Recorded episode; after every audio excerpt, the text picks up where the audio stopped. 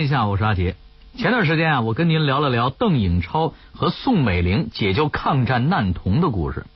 其实啊，不止在中国有这样全心扑在孩子身上的人，在英国也有这么一个人，在二战期间，他也从纳粹手里解救了很多犹太孩子。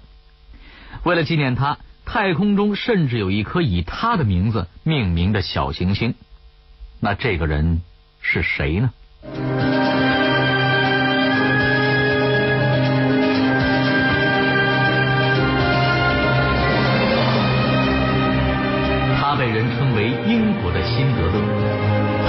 他如何凭一己之力救出了六百多犹太儿童？事后，他为什么对此事缄默不语？又是谁发现了这个藏了半个世纪的秘密？他一生最大的遗憾又是什么呢？话说天下，阿杰和您聊聊英国的辛德勒、尼古拉斯·温顿的故事。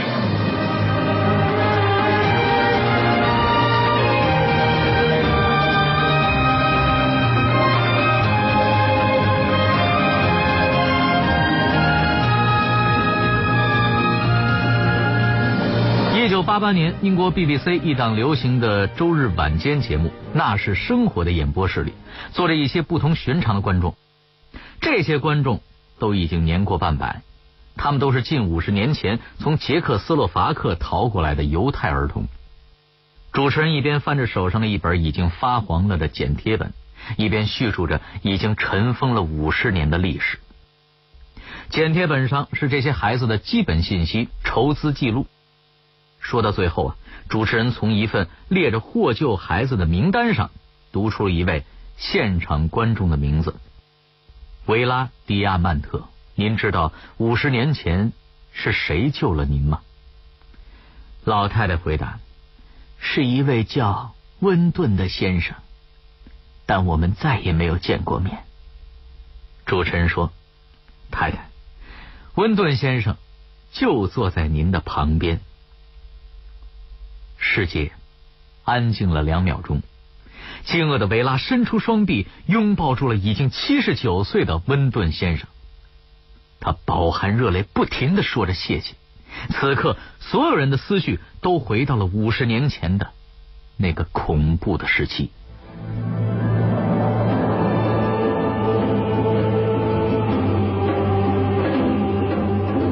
一九三八年三月，德国纳粹吞并了奥地利。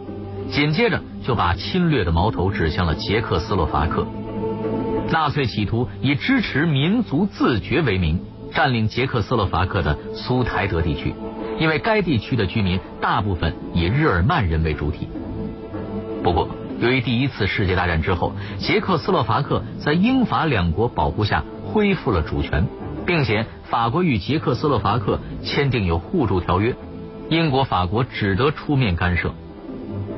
时任英国首相张伯伦在花甲之年第一次坐飞机前往慕尼黑进行调停，捷克斯洛伐克也对这两个老大哥满怀信心，一切似乎都在向好的方向发展。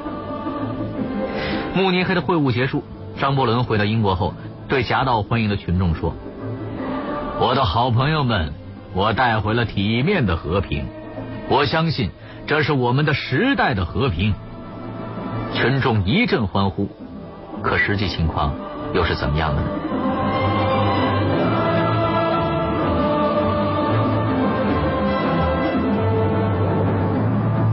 我们来揭晓一下张伯伦口中所说的和平。英国、法国、意大利、德国在慕尼黑签订了《慕尼黑协定》，捷克斯洛伐克将苏台德地区割让给了德国。德军于一九三八年十月一日至十日分阶段完成了对上述地区及其他德意志族占居民多数地区的占领。这些地区存在的任何设备必须完好的交给德国。也就是说，英国和法国把捷克斯洛伐克给卖了。当全英国人民都在为张伯伦带来的和平欢呼雀跃时，有一位英国人却看到了不一样的画面。这位英国人就是我们今天的主角尼古拉斯·温顿。温顿是德国犹太人的后裔。一九零七年，他的父母从德国迁居伦敦，伦敦也成了温顿的出生地。一九三八年，时年二十九岁的温顿在圣诞前夕，本打算去瑞士度假。临出发时，他接到了一个电话，是在捷克斯洛伐克帮助犹太难民的朋友打来的，请他去布拉格帮忙。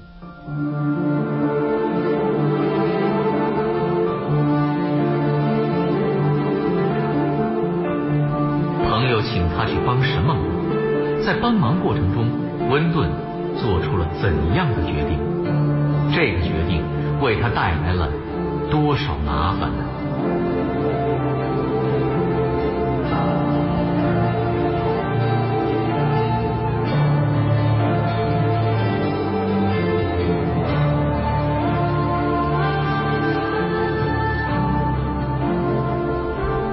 名昭著的慕尼黑协定签订后，德国纳粹大举侵占捷克斯洛伐克。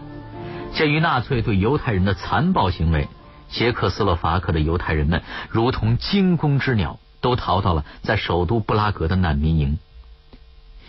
难民营的条件非常恶劣，除了晚上吃不上饭，德国屠杀犹太人的恐怖阴影也一直笼罩在他们的头顶。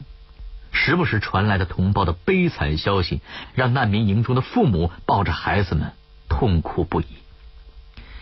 同是犹太人的温顿应朋友之邀来到了难民营，在帮助安顿难民时，他看到了父母与孩子的惊恐，心中便萌生了想要将难民营中的孩子救出去的想法。可是难民营里的孩子有好几千。该怎样带他们逃离德国纳粹的魔爪呢？这真是个难题。不过，他很快从一件事中得到了启发。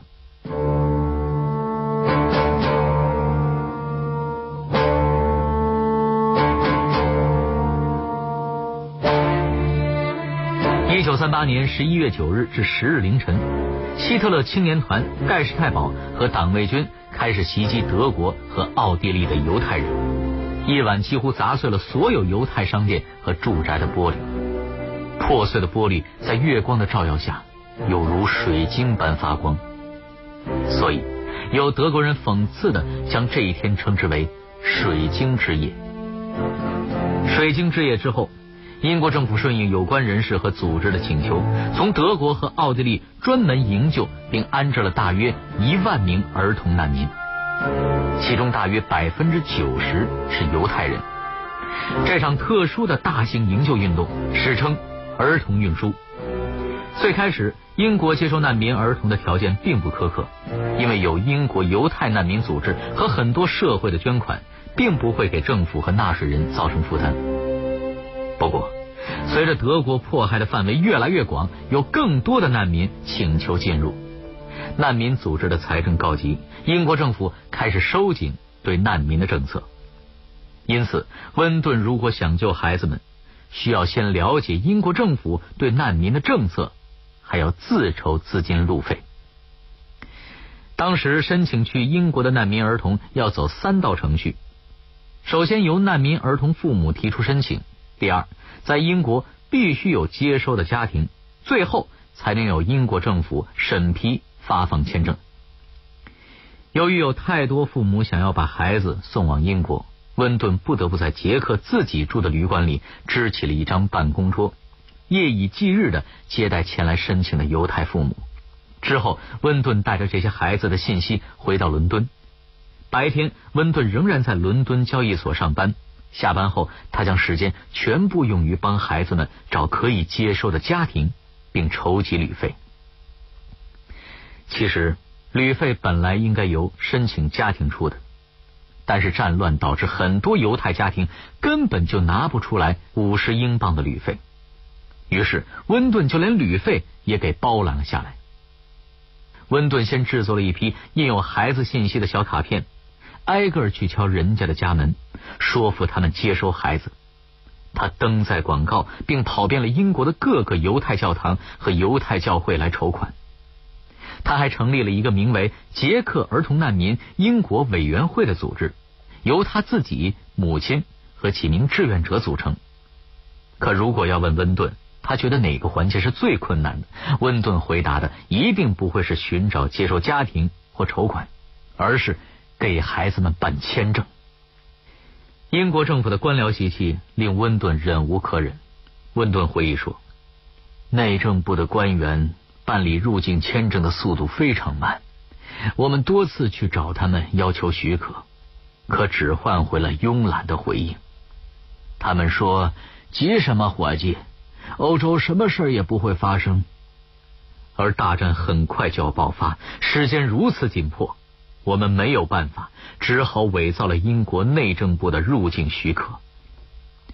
一九三九年三月，两名志愿者在捷克组织，温顿在英国接应，载着脖子上系着标明身份号码的犹太儿童的第一列火车，悄悄的从布拉格出发了，前往利物浦火车站。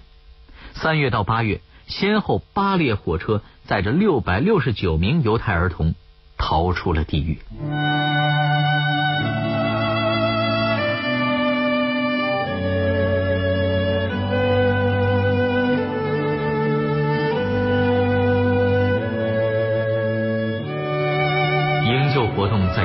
进行，前期还算比较顺利，但后来却发生了一件。让温顿非常遗憾的事情，这是什么事情？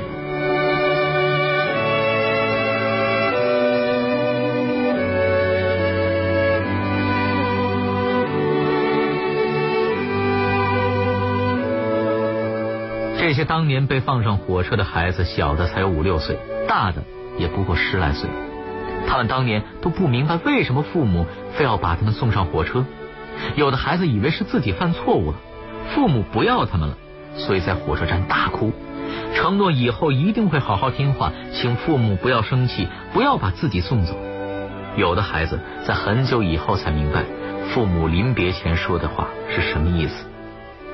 他们说：“好好学英语，一切都会好的。”有的孩子则只记住了父母的泪眼与喷着蒸汽的火车。无论孩子走时各自是什么心情、什么心态，有一点却是肯定的：他们后来都再也没见过自己的父母。他们的父母在纳粹屠城时全部遇难了。布拉格火车站一别，竟是永别。也许只有他们的父母才知道，此次一别，今生将再也无法重聚。对世界还不甚了解的孩子们，就要离开熟悉的环境和亲人，是不幸的。不过，对于那些没能够逃出来的孩子们，他们又是幸运的。一九三九年九月一日，当第九列火车运送最多的一批孩子启程前往利物浦火车站时，德国侵略波兰，把与波兰邻国的边境线全部封锁了，其中也包括捷克斯洛伐克。而这部载着两百五十多名孩子的列车，也在边境被拦截了下来，直接改道送去了索比堡集中营的毒气室，无一生还。在利物浦车站等待的两百五十个英国家庭，没能等来这列火车。这次旅程也成为了温顿心中永远的痛。当宣布关闭国境的几个小时后，那辆火车消失了。我再也没见到过那二百五十名登上火车的孩子。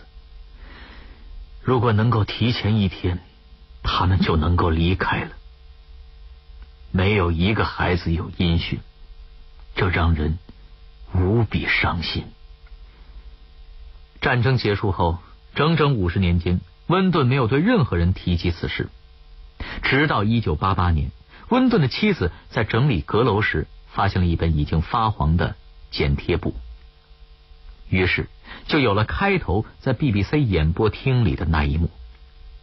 七十九岁的温顿缓缓的站了起来，望了望簇拥在自己身边的这些都已经年过半百的孩子们，他又缓缓的坐了下来，也什么都没说，只是把食指伸到镜片后，抹了一下左眼，又抹了一下右眼。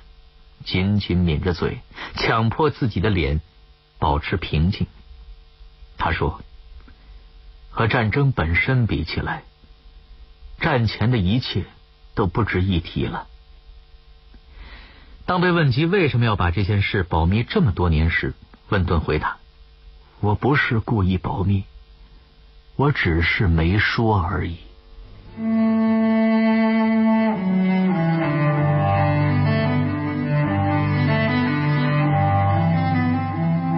对自己当年的行为，温顿是如何评价？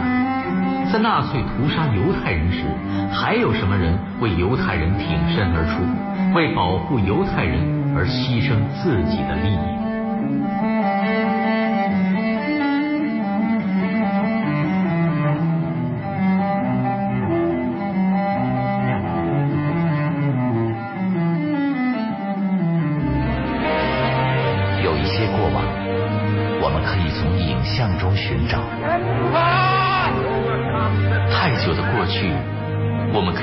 书籍中还原，还有一些在时光中流淌的故事，让我们为您从电波中再现。乾隆皇帝又有点到了一九三五年，日军是话说天下，带您用声音徜徉在历史的天空。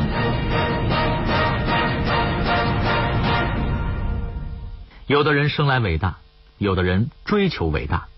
有的人硬被人说成了伟大的人，温顿显然认为自己是第三种。虽然他的故事感动了所有人，但温顿却并没有觉得怎么样。他不喜欢被称为英国的辛德勒，因为他认为辛德勒是冒着生命危险、倾家荡产的在救犹太人，而自己当时并没有遇到什么危险。因为杰克导演想把这件事情搬上银幕。但却花了好几个月的时间才说服了温顿。可营救犹太孩子这事儿，真如温顿所说的这么普通吗？放弃自己舒适的生活，为犹太孩子们去一个个联系家庭，四处筹集经费，一次次去签证处找政府官员办签证，他遭到过多少拒绝，多少白眼？可每每碰壁后，他都会重新再来过。没有伟大的情怀和无私的精神，是无法坚持到最后的吧？在战后，他致力于帮助智力残障人士的生活，并且修建了很多老人院。一九八三年，为表彰他为老人福利所做的杰出贡献，英女王授予了他帝国荣誉勋章。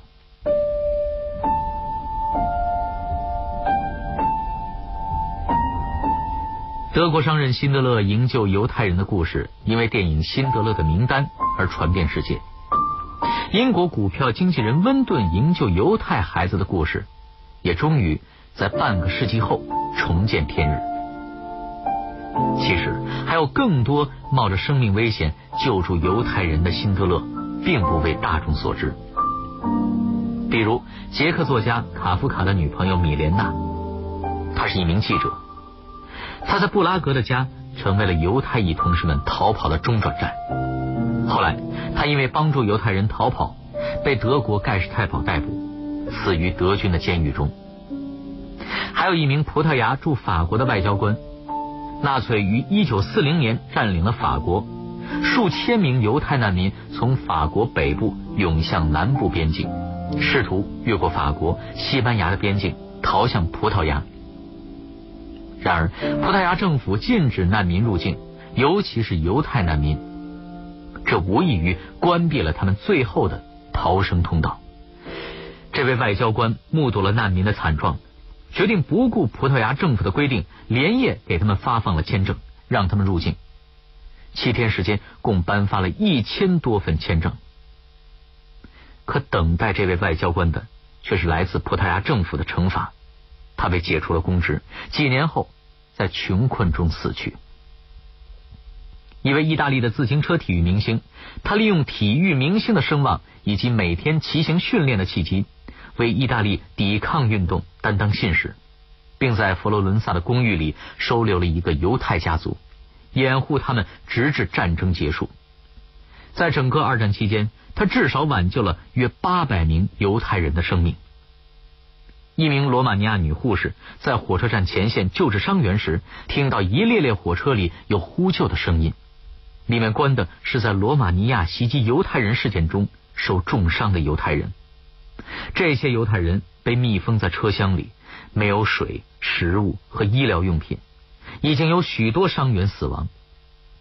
在这位女护士的坚持下，守卫不得不允许她和红十字会的工作人员为这些犹太人处理伤口、补给食品、清理车厢里的尸体，并准许犯人下车休整后再上路。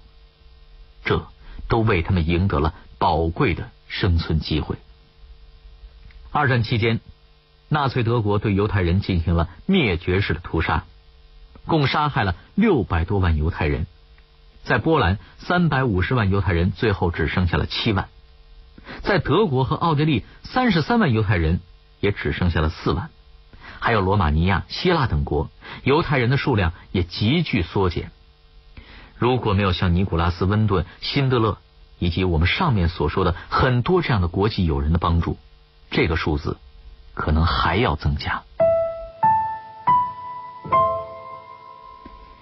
如今，尼古拉斯·温顿已经一百零六岁了，有点爱忘事儿，稍稍的有点聋，比较容易累。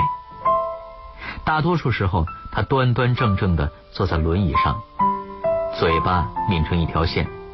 被厚厚的镜片遮住的眼睛，没有多少情感表达。当人们为温顿列车曾经的壮举喝彩时，这位世纪老人却一字一句的说：“现在的世界比以往任何时候都更加危险。只要存在着大规模杀伤性武器。”就再也没有安全可言了。我认为我们没有吸取过去的教训，什么也没有学到。